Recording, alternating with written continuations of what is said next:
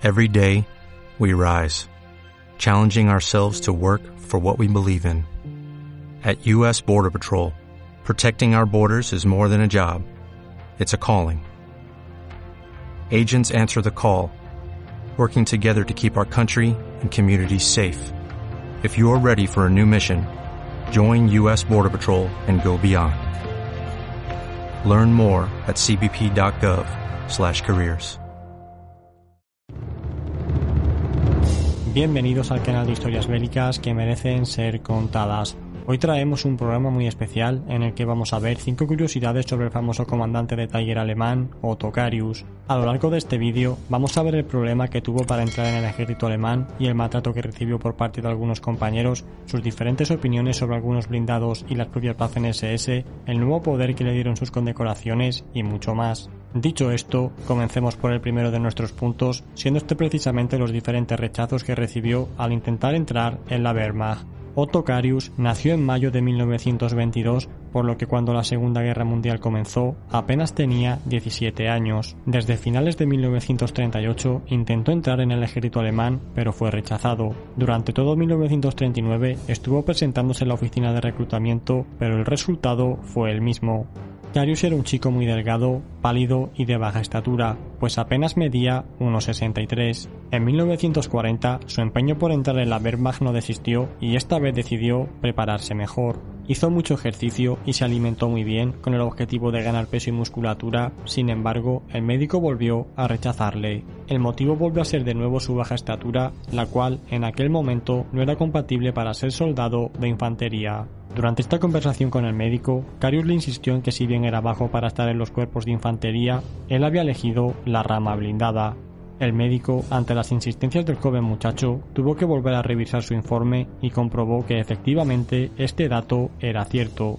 Otto Carius sabía que la altura no importaba tanto la fuerza blindada y que esto incluso le llegaba a favorecer, pues no se aceptaban reclutas que midiesen más de 1,75 para entrar en dicho cuerpo. Esto es debido a que dentro de los carros de combate el espacio es muy pequeño y no es apropiado que los soldados sean muy grandes y robustos, pues esto solo les traería problemas y una mayor incomodidad. Finalmente, el médico tuvo que hacer balance de todos estos hechos y tras notar el gran entusiasmo que tenía el joven muchacho, terminó por darle el apto para entrar en la Wehrmacht. Sin embargo, esto no le libraría ni mucho menos de su periodo de instrucción, en el que fue formado en primer lugar como soldado de infantería, tal y como hacían todos los reclutas.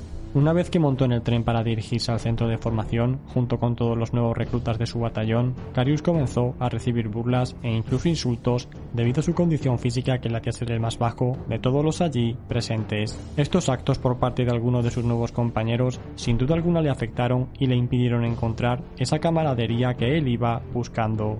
Pero Otto Carius no era alguien que tirara la toalla ante las dificultades y sin duda todo esto le llevaría a esforzarse más que nadie para demostrar que en el desempeño de sus funciones estaba a la misma altura de todos. Finalmente, y como ya sabéis, se terminaría elevando más que ningún otro. Durante su etapa de formación primaria como soldado de infantería normal, a Otto Carius, al igual que se solía hacer con los nuevos reclutas, se le dio la pesada ametralladora MG-34 junto con todo su pesado equipo de hasta 30 kilos para recorrer una distancia andando de 50 kilómetros. Había expectación por ver si el pequeño recluta sería capaz de hacerlo y como no pudo ser de otra manera, Carius superó la prueba sin quejarse y en silencio. Ya fuese en esta primera etapa, así como en la posterior en las fuerzas Panzers, Carius se fue ganando poco a poco el respeto y la admiración de sus compañeros, convirtiéndose en un líder nato que predicaba siempre primero con el ejemplo. La siguiente curiosidad nos lleva hasta la condecoración que Carius recibió en el verano de 1944, la cual fue nada más y nada menos que las hojas de roble para su cruz de caballero. Él fue el soldado más joven en recibir dicha condecoración, pues apenas tenía 22 años. Sin embargo, no nos vamos a centrar en este detalle, sino en el peso que la propia Cruz de Caballero tenía. Esta medalla le fue concedida unos meses antes y según comenta Carius, cuando un oficial superior le daba una orden de batalla con la que él no estaba del todo de acuerdo, este podía desestimarla. Carius afirmó que su trato con los oficiales superiores llegó a cambiar drásticamente después de ser condecorado con esta medalla y que su opinión tenía un peso mucho mayor llegándose incluso a negar a realizar algún ataque que él consideraba suicida. Pasemos ahora al punto número 3, el cual nos lleva a la opinión que Otokarius tenía acerca de las Waffen SS. A diferencia de Bitman, que como todos sabéis, sí que pertenecía a las Waffen SS, Carius siempre estuvo en el GER.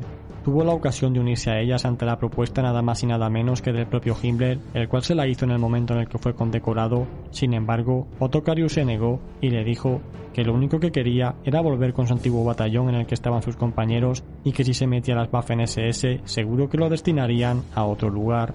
Dicha esta anécdota, pasemos a ver ahora cuál era su opinión sobre ellas.